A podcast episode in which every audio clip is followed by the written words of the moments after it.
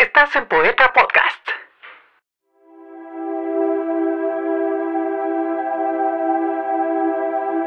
El lenguaje de los sueños es exactamente comparable al lenguaje de las parábolas. Aquellos que interpretan todo literalmente piensan que el sembrador del Evangelio crístico salió a sembrar y que la semilla cayó en pedregales, mas no entienden el sentido de tal parábola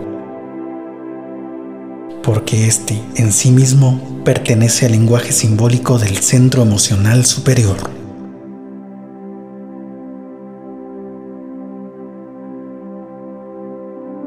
Centro emocional superior.